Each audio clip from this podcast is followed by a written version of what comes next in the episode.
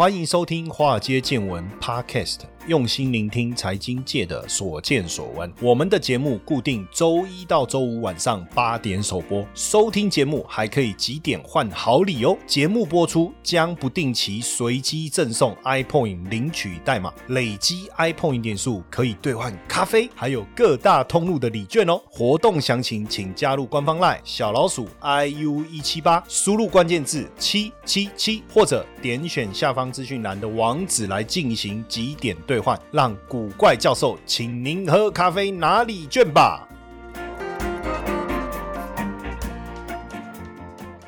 Good evening，大家晚安，今天好吗？哦，因为听说特斯拉哦，也不是听说啦。其实基本上又一个肇事的讯息哈，特斯拉发生的这个车祸是在十七号发生在德州的休斯顿。那这一台是 Model S，二零一九年出厂，那基本上是怀疑说速度太快，过弯的时候冲出车道，结果撞到路边的大树啊，然后起火就烧毁了，就车上两个人就丧命，所以车上是有人的哦。哎，整台特斯拉是撞烂烧黑哦，可是警方又表示说。事发当时，驾驶座上是没有人的，那这样感觉很像是无人驾驶发生了意外。不过我更好奇的是，哈，车上坐了两个人，那两个人又不在驾驶座，那他们在干嘛？但是我们可能也没有办法去了解了，哈。但确实发生了意外啊，这个也导致了这个特斯拉股价在盘中最高的时候跌到六点五啊，那最后是跌了三点四啊。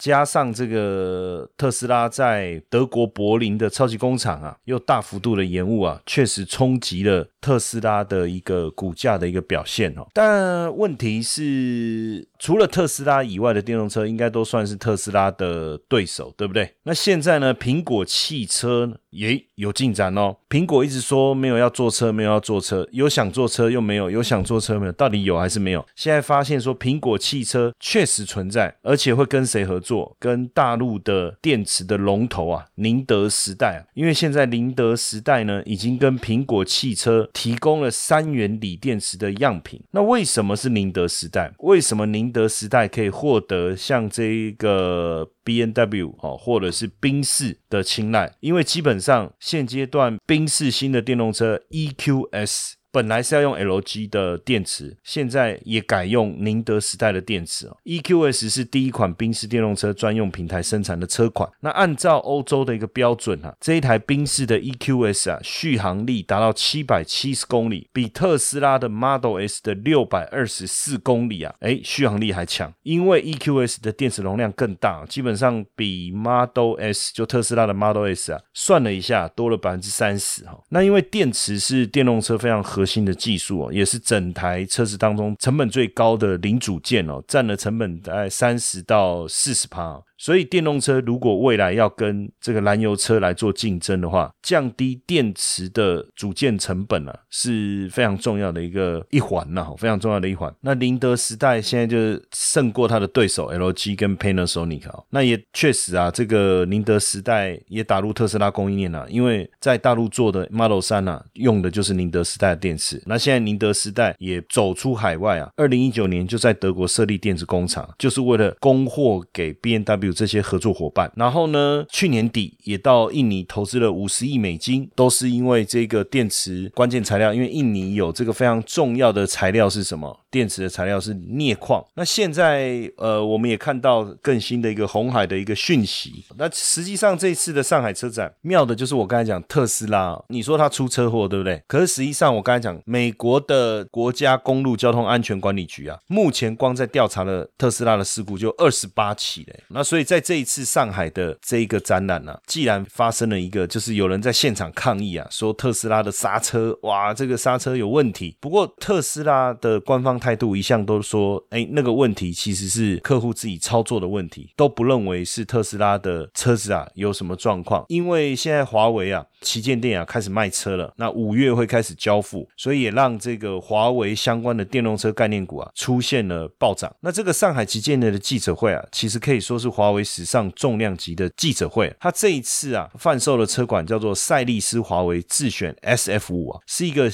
高性能的这个电动轿跑 SUV，搭载华为它的电驱动系统、华为的 HiCar 系统、华为的商音讯技术系统啊。现阶段在上海、深圳、成都哦在开卖。那现在这个赛力斯它其实就是小康股份啊，专门发展电动车相关的公司叫小康股份哦，旗下的一个汽车品牌。那华为自选跟小康股份来合作，未来在华为全大陆两万个据点要来销售这一台车。那之前不是说，呃，有传出华为要做车吗？访问了很多车厂啊，比如说北汽啊、广汽啊，还是长安汽车啊，结果都说什么？没有没有要跟华为合作电动车啊。更有趣的是，大家会觉得说，哎，华为做电动车做得起来吗？他不是做手机的吗？怎么可能做电动车做得起来？真的还假的？那实际上确实哈，因为这一款跟赛力斯合作的哈，叫做赛力斯华为智选车名叫 S F 五啦，这样比较好记哈。那我就说这个 S F 五啊，它目前有两款配置，售价分别是二十一点六八万，这是呃两轮驱动的版本哦。那四轮驱动的版本差不多是二十四点。六八万，其实二十几万，大概八九十万台币左右。那你可以在华为的体验店，我刚才讲哈，官方的 App、赛力斯官方 App，还有体验中心都可以直接订购。那这个部分当然就已经把华为的这个系统带进来，而且呢，据说哈，据说它的自驾技术是赢过特斯拉，因为它是 Level 三哦，Level 三。之前我们有跟大家聊过啊。Level One 啊，Level Two 啊，Level 三、Level 四、Level 五，我们有跟大家聊过嘛？哈，那基本上当然到了 Level Five 的时候，它是最强大的一个自驾的一个系统，车上基本上是已经没有方向盘了，也可以说你想它去哪里，它就去哪里。当然你要做到。这个 Level 五这个系统啊，除了你的自驾系统要很稳定之外啊，哈，包含你的整个用车的环境、路上的交通环境啊，各方面的配备啊，包括我就讲 WiFi 啊，WiFi 五五 G 的整个联网的这个环境啊，要非常非常的好。那往下降呢，Level 四呢，Level 四其实也是完全的一个自驾的概念，但是呢，呃，你人还是随时可能要在方向盘后面，随时可能要介入啊。那 Level 三呢，我们去实验这个无人驾驶啊，基本上。你还是要在特定的一个环境哦，说你你也许在某个环境之外，你就没有办法。那目前特斯拉大概到 Level Two 了哈，就我可以跟车，前面的车子它开我就跟着开，它减速我跟着减速，刹车我跟着刹车。那这一次华为展示了一支影片哦，也就是它跟这个北京汽车啊共同推出第一款搭载鸿蒙系统的智慧汽车。那这一台汽车搭配华为的技术啊，叫华为 Inside 啊，所以简称啊这个系统 HI 哦 HI。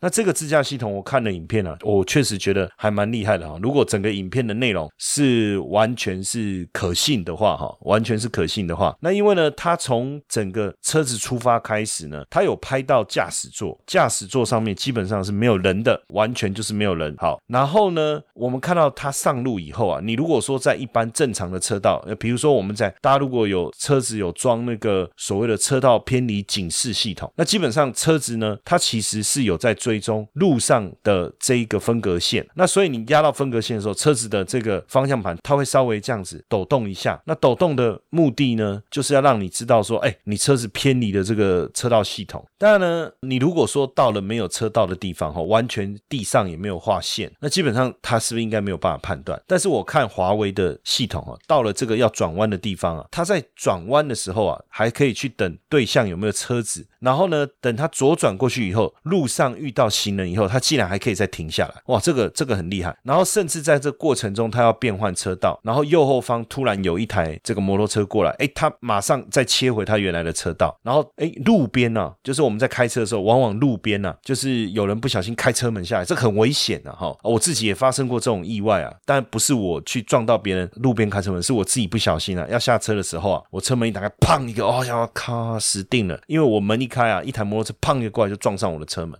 所以。这是一个很危险的哈，那你要去想哦，人的反应啊，其实很快的，所以如果有时候连人都反应不及的话，车子它要怎么去注意到这个细节？然后它的实验就是经过了，哎，有人开车门下来，哎，他车子竟然也能够闪过去，然后到最后呢，开到停车场地下道哦，然后下去，然后停好车，哎，连停车这个部分都完全的做到，这个很惊人哦，这个就华为的这个这个影片啊，它即将要推出的这一台叫极狐哦，这个是啊。Mark Fox，然后呢，Alpha S 的电动车哦，是搭配华为的英赛技术哦，然后采用鸿蒙的智慧互联系统，那算是全球搭载这个三个光达的自驾车哈，在无人驾驶的情况下，可以在市区啊连续行驶一千公里。那自驾技术呢，达到 Level 三的一个水平哦。那基本上对比这个特斯拉，当然他们提交的这个文件呢，哈，他们目前自驾技术是 Level two，哇，所以算是超越了这个特斯拉，华为超越特斯拉。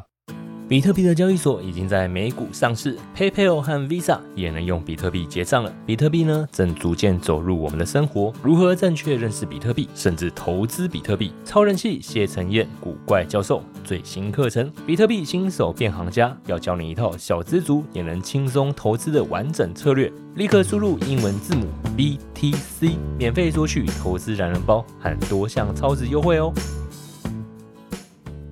那目前这个电池也是由宁德时代所供应的，那充满电续航可以超过七百公里，然后胜过 Model Y 的这个五百九十四公里哦。那目前基本版本是定价售价是三十八点八九万人民币啊，那高阶版本是四十二点九九万人民币啊。那这个就是由华为跟北汽啊。共同推出的智慧型汽车哦，那华为的优势当然就是它的互联网技术了哈。那所以基本上，当然它就利用它的优势来合作。那所以当然也是我觉得中美之间的一个科技制裁啊，逼得华为出手啊，要往这个电动车这个方向来发展。也确实，这个技术出来以后啊，很快的就发展出了这个最新的一个电动车哦。那像这一次的这个发表会啊，华为不但是把这个鸿蒙作业系统的智能座舱啊，还有它的智能热管理系统，还有它的驾驶计算平台，整个自动驾驶开放平台，给大家好好的看了一下哈，展示了一下。那华为呢，也要跟长安汽车还有广汽集团来合作哈，所以现阶段它的自驾车的一个方式啊，并不是说像一般的这个品牌，就是我就推出一台车，然后我自己的品牌，它等于是把它的整个智慧系统来跟各个车厂合作。也没错啦，因为汽车市场整体来看呢，华为做出来以后，当然以目前的规模跟利润来看呢，还是比手机市场稍微小一点。那靠智慧汽车解决方案能不能逆转华为营收持续下滑的一个状态啊？我们目前来看，嗯，可能还是有点困难，因为去年的财报，华为的营收跟利润的成长只剩下不到百分之四。那二零一九年十九趴的成长其实已经看不到了啊，看不到。那现在怎么样能补啊？未来电动车的发展哦，是不是？能够发展起来就看嘛，因为现在你看特斯拉，我看就是在四月十十九号的上海车展哦，特斯拉的展示台上面就出现一个女孩子穿那个，我刚才讲嘛，跑去抗议嘛，她就穿一个 T 恤，上面写刹车失灵，然后就站在一台红色特斯拉车顶，怎么样？特斯拉刹车失灵，其实现场很混乱了哦，马上这个保全就过去把它制止，然后把这个封锁线把它拉上来，警方也介入哦，但是因为实在太多这个车辆失控的一个事情，所以当然这种。鲶鱼的效应呢，应该是说特斯拉进了中国电动车市场以后带来一个鲶鱼效应。那随着特斯拉的车子陆陆续续出问题，当然也让大家对华为做车这个成果啊给予很高的一个期待哈。那因为现在美国实实际上确实是不断的掐着华为的脖子啊，让它快不能呼吸了哈。所以这个电动车的一个兴起，然后华为往电动车这个方向来切入啊，会不会是华为重新再造他们事业一个非常重要的一个过程？当然，也许啊，整个电动车我们讲智慧型手机，未来这个叫智慧型的这个汽车，也许有没有机会啊？因为毕竟智慧型汽车呢，它必须有几个条件。第一个，车体，你车子要做得好；第二个，动能。对不对？电池、马达，第三个就是整个车子的一个智慧化。那智慧化的系统，不论你在通信也好，云就是包含计算，对不对？资讯的一个传递，IT 的部分，还有人工智慧的部分，这是一个大作战了。那这个部分本来就是华为的强项。对华为来讲，只要你车厂愿意跟他合作，他就可以把他整个系统安装在你的车子里，自然而然能够有机会去拓展它的整个汽车的一个啊市占了哈。所以我们看到年底要上市的这一款极狐的阿尔法 S 哈，就搭载了华为的 HI 解决方案，就是华为英赛哈，华为英赛。那华为装了这个四 D 成像雷达，十二，它这个有十二。刚刚我讲这台车确实是整个技术是很高规格啊，十二个发射通道，二十四个接收通道，然后呢，比常规的毫米波的雷达提升了二十四倍，也不会受到光线、下雨或是下雪的一个影响，能够让整台车可以做到三百六十度的检测。那这个部分呢，当然就对华为对整个电动车市场带来这个非常。怎么讲？期待的一个氛围啊，所以也让这个相关的股票呢出现了一个大涨哈。那比如说，包含了像比亚迪、赣锋锂业、三花智控，还有恩捷股份、格林美，还有像这个德赛西韦相关的股票呢，都是这个深中小的成分股。那股价的表现呢，也出现了比较强强势的一个走势哈。那我我们也来介绍一下这里面的一些个股，让大家熟悉多熟悉一点哈。我们先来看这个。股票叫格林美哈，这个格林美呢是在做什么的哈？格林美呢，基本上呢，它就是在做旧电池的这个回收，回收以后，等于说它是回收电动汽车的废旧电池，然后呢来获取更多电池制造的材料哦，那从里面来生产镍啊、钴啊、锂啊这些你未来电动车要这个使用的这些原料哦。然后呢，目前呢，格林美就是不断的在回收这些废旧的电池，来获得更多电池制造的原材料哦。那整个格林美呢，它从非洲到东南亚的钴和镍矿，一路到现在福斯汽车。还有包括 B N W 的发动机，它都是他们的供应链。那在整个电池供应链当中呢，算是有非常重要的独特地位。这个讯息呢，是伦敦的资讯公司啊，循环能源存储的创始人啊，他们去参观了格林美的设施以后，所得出来结论啊，他说：哎，他们过去是回收商啊，现在没想到变成领先的电池材料公司啊。那他把收集跟处理这个报废电池整个市占的目标定在百分之三十啊，确实是有机会啊。那，因为到了二零。三零年的时候啊，估计啊，哈，就是来自于这个回收的旧电池，从旧电池回收出来的钴啊，大概是三万九千吨，镍呢是十二万五千吨。那对格林美来讲呢，他们已经计划，像二零二五年，他们就计划回收八千五百吨的钴，还有一万九千吨的镍，而且在二零一八年的十月啊。格林美就跟刚果的民主共刚果哈，大家知道刚果的全球最大的钴矿商也签了一个五年的协议，可以从这个协议当中获得很大的一个钴哦。所以这个格林美呢，等于是在整个电动车领域当中提供这个制作电池原材料非常重要的一个关键的一个地位啊，一个角色。那现阶段我我其实一直在跟大家分享，就是说对华为来讲哦，它做车应该是说发展汽车电动。车这个领域为什么很有成功的机会？虽然说全球主要的车厂啊，基本上不是在美国哦，比如说福特、通用，或者是在德国，像这个宾士啊、B N W 或是福斯，还是日本。哦，像 Toyota 还是 Honda 还是尼桑、速霸路等等，所以呢，坐车的技术基本上大陆肯定是跟不上，肯定跟不上，这个我们也不会怀疑。但是呢，因为它长期以来，比如说它跟 B N W 合作、跟宾士合作、跟福斯合作，说真的哈，像不像三分样？车子整个高品质、动能。各方面引擎这些做不到，但是把车子做出来基本上是没有问题的。那所以呢，电动车变成是对中国的这个想要做车的人来讲一个非常好的一个机会。为什么？车壳的部分他们已经有相当的经验，因为跟这些外资的合作嘛，他们已经提升到一定的水准，对不对？把它模仿的跟它一样是没有什么问题了哈。那再来就是动力嘛，那就是电池。那我刚才一开始就讲了，连这个 Apple Car 的电池都要用大陆的宁德时代。那请问一下，哎，不是 LG 哦。不是韩国的 LG 哦，也不是日本的 Panasonic 哦，是大陆的宁德时代的时候，哎，那对华为来讲，对，当然比亚迪自己也有在这个研发电池的部分嘛，那是不是一个很很好的一个机会？再来，你电池里面的一些重要的一个材料从哪里来？谁能够去掌握？我现在介绍这个格林美，其实就透过回收的方式来去提炼这个电池非常重要的材料。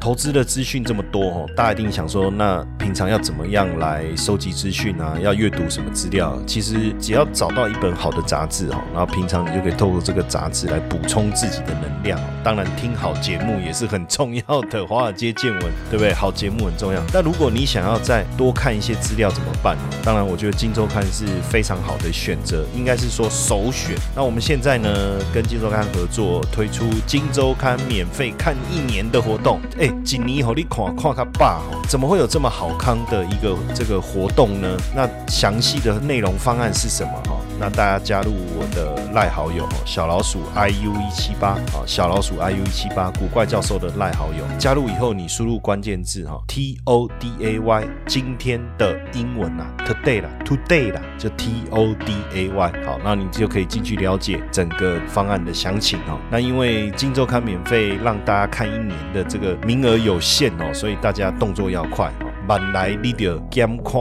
一年哦，我们是一半哦，哦，动作要快，好康的东西无法等待。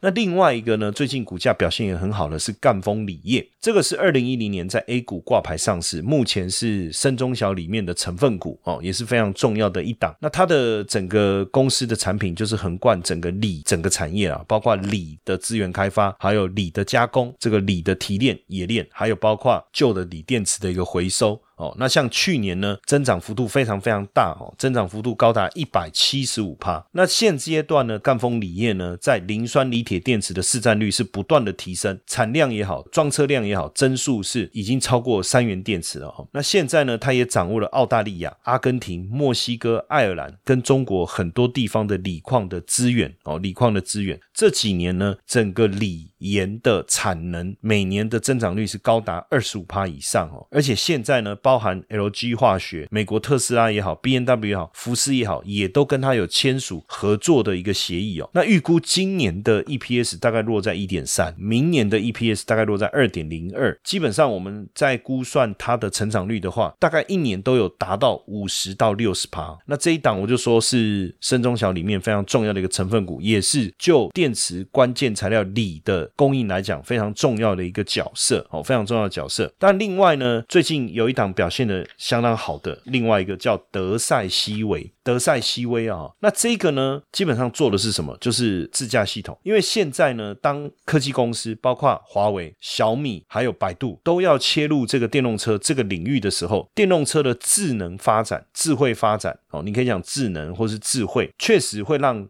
我们可能要多发挥一点想象力了。未来汽车就是非常重要的一台大电脑，然后我们坐在电脑里面的，不是在电脑外面用键盘哦，是坐在电脑里面哦。所以这确实会是未来非常重要的一个趋势。所以以后也不用想，也不用考驾照，也不用学开车，反正我们坐到车子里面，呃，哪里有好吃的哦，我要去吃米其林三星最好吃的在哪里？离我们最近的，然后他马上搜寻有位有没有位置，有马上帮你，当然电脑过去定位，然后定完位，好，我们开过去，然后连停在哪里停车什么的都帮。帮你解决，所以以前我们在看的那个美国影集啊，叫做这个霹雳车，我不知道大家有没有看过，因为这个很旧很久以前。然后你那时候都觉得小时候在看这个影片的时候，觉得好神奇哦。为什么很神奇？因为每次那个男主角叫李麦克嘛，所以以前我们小时候最喜欢把几个人的名字串联在一起。兰坡嘛，第一滴血的男主角叫兰坡，还有这个拳击手那个弱鸡，然后再来加上这个霹雳游侠李麦克哦，我们把这三个人串在一起，叫兰波弱鸡李麦克。我们就很喜欢把这三个人名串在一起啊，叫兰坡、洛基、李麦克。我们又喜欢把它翻成台语来讲哈，各位就自己想象了。那我们那时候在看这个影集的时候，会觉得说，哎，这个车很厉害，因为那个李麦克会跟他对话，哎，伙计怎么样？怎么样？怎么样？什么什么？哦，跟他对话，跟他聊天呢。车子还会给他建议，哎，老哥怎么样？怎么样？怎么样？我想说车子可以聊天，不会吧？那当然这是电影嘛。那时候我们的想法是这样。然后呢，比如说他去打击罪犯，然后他还他会呼叫他，他自己就。把车子开过来载他，这样，然后大部分是他在开。那如果他累了，他就交给这个这台霹雳车，对不对？叫伙计。没想到，其实现在真实的上演。那所以这个自驾车的系统，像德赛西威这样子的，那它在累积的非常久，也有先进的技术哦，然后稳定的客户，这都没有问题。而且去去年呢。获利的成长啊，既然高达七十趴哦，高达七十趴。那目前它主要就着重在智能座舱、智能驾驶、车联网这整个部分哦，也就是包含车载的娱乐系统。那其实从二零一九年开始啊，包含长安福特、包含丰田、包含 Lexus 哈这些客户，它也都开发起来哈。核心的客户也有包括像小鹏汽车、理想汽车哦，也都是搭载这个德赛西威啊所设计的这个自动驾驶的控制。产品哈，像小鹏 P7 呢，就是跟德赛西威合作的。那对德赛西威来讲啊，他们投入研发的比重也相当高啊。近几年呢，研发比重都超过十六趴以上哦。最近也有很多新产品，包括全自动停车系统，还有这个多荧幕的互动的智能座舱，也都持续的实际的一个应用了哈。那所以像这个股票最近也确实也开始转强。那另外还还有一档呢，最近表现也不错，叫三花智控，不是做棉袜的哦，我们那个叫三花棉袜嘛。它这个呢，三花。自控，它其实是一个隐形冠军哦，但实际上呢，它也是特斯拉的供应商。那它做什么呢？它做这个电子膨胀法，哦，四通幻象法，也就是热管理系统。大家如果刚才有注意听的话，应该有印象。我刚才讲到华为在热管理这方面有非常先进的技术。实际上这个部分哦，也就是说到了二零二五年啊，我就举一个数字哈，全球的电动车啊，一千一百万辆哈，那这个部分的这个热管理市场的规模可以高。达多少？一百六十亿到两百二十亿美金哦。那如果是到了二零二四年，如果全球啊具备无人驾驶功能的汽车比例啊高达百分之九十的话，那基本上你的热管理系统要做的非常非常好。因为我们现在车子的晶片哦，其实发挥的作用不大，但是到了电动车，晶片的的角色非常重要。如果你是自驾车、无人驾驶，尤其是全程无人驾驶，请问一下，你就想你一台电脑持续高速的运算，怎么样去做好热的管理？尤其是你车子。又有电池，对不对？这些怎么去做管理？这个热管理的市场啊，估计啊会到一千五百亿到两千亿美金。而我刚才讲的这个三花智控，在这个部分呢，算是有非常大的一个优势哦，非常大的一个优势。不论在技术上面，还是产品的品质上面，都具备非常领先的一个地位哈。而且这个跟汽车相关的零件已经被宾士、被 Volvo、被未来汽车所采用，所以这个部分确实发展的潜力很强大哦。那另外一个。呢，就是这几天我看表现也是相当好，叫恩捷股份哦，叫恩捷股份。那这个恩捷股份呢，它做的是什么？因为我们要知道哈，未来整个电动车的渗透率，其实到了二零二五年，大概就可以达到二十五帕了。所以光这个在大陆的电动车，大概就一年哦，产出大概就是五百万到六百万辆。所以做这个电池的部分的销售是非常重要。但是我们都没有去注意到，其中有一个叫做锂电池的电池隔膜，你你电池里面需要这个这个材料，那这个目前谁在供应？就是我刚才讲的恩捷股份哈，恩捷股份。那目前呢，它有哪些大客户哈？我我念一下，大家应该会觉得哦，那一家搞哈。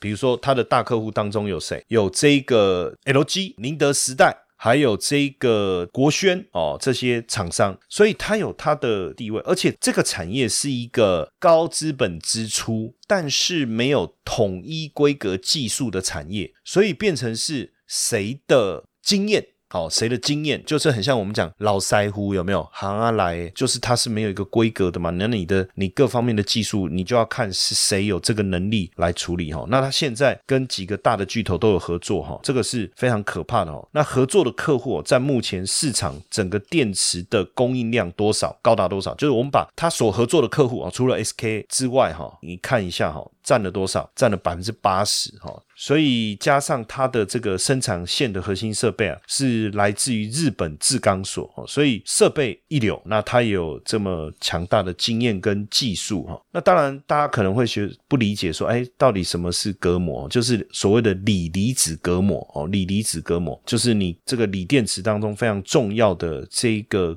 呃，就是我们所谓的涂层呐，涂装涂层。可能越解释大家越搞不清楚，但反正重点，它的客户厉害，包括松下哦。包括三星，包括 LG Chemical 啊，这个整个锂电池的这个百分之八十哈，前五大的宁德时代、比亚迪、国轩。福能、力神，其实它都跟他们有很好的合作关系哦。那目前大概就只有 SK 创新，就韩国的 SK 创新没有合作了哈，就是 SK Innovation 之外啊，其他都有。那因为我刚才讲哈，这个电池隔膜，它是要具备规模，要有技术。而且高资本支出哈，那这个其他人要跟他竞争并不容易哦。它是一个重资产的行业，那又没有标准化，你要规模化，一定要有很高程度的技术累积，所以也造就它的这个护城河。我们常巴菲特在讲护城河，护城河，对不对？那所以在这个部分呢，确实哈，它是有很强大的一个竞争力哈，很强大的竞争力。接下来就是我们今天的彩蛋时间，Apple 领取代码。N 五三六三，活动详情呢，请到下方的说明栏观看。所以，所以这样看起来，它在二零一九年的时候市占率算是百分之三十，但是目前来看，应该市占率有办法持续的一个扩张哦。那刚才我特别提到的这几个公司啊，包含这个赣锋锂业啦、三花智控啊、恩捷股份啊、格林美啊、德赛西维这些哈，基本上哈。呃，如果你要个别的投资哈，当然现阶段到底是不是一个很好的一个布局时间点哦？我觉得这个没有什么问题。但你又说啊，这个股票那个股票都想买的话哈，那说真的哈，实际上也不容易。那现在呢，这个这些股票其实在深中小的这个指数里面都有包括哦，深中小的这个指数里面都有包括跟电动车相关的比重啊，权重加起来就超过十二趴了。所以如果大家对这个议题你也觉得很认同。也看到现在华为发展当中这些股票的一个发动，那。这个深中小这个指数相关的 ETF 啊，大家就可以自行去搜寻一下，好好的了解一下。因为这几家公司啊，我们讲深中小啊，它并不是中小型股啊，哦，它的整个股本啊市值其实都相当大。那最近也确实，我们看到深中小指数也开始稳定下来了。那如果大家对这个议题有兴趣的话，也可以开始思考怎么样做这方面的布局，好不好？今天刚才分享的内容啊，也希望能够帮助大家对于接下来整个电动车产业发展能够。有一个很好的一个这个想法，OK，那我们今天的分享就到这边，谢谢大家的收听，晚安。嘿，各位铁粉们，如果喜欢华尔街见闻，请大家多多按下分享键，让更多人能听到我们用心制作的节目。你们的一个小动作，是支持我们节目持续下去的原动力哦，快去分享吧。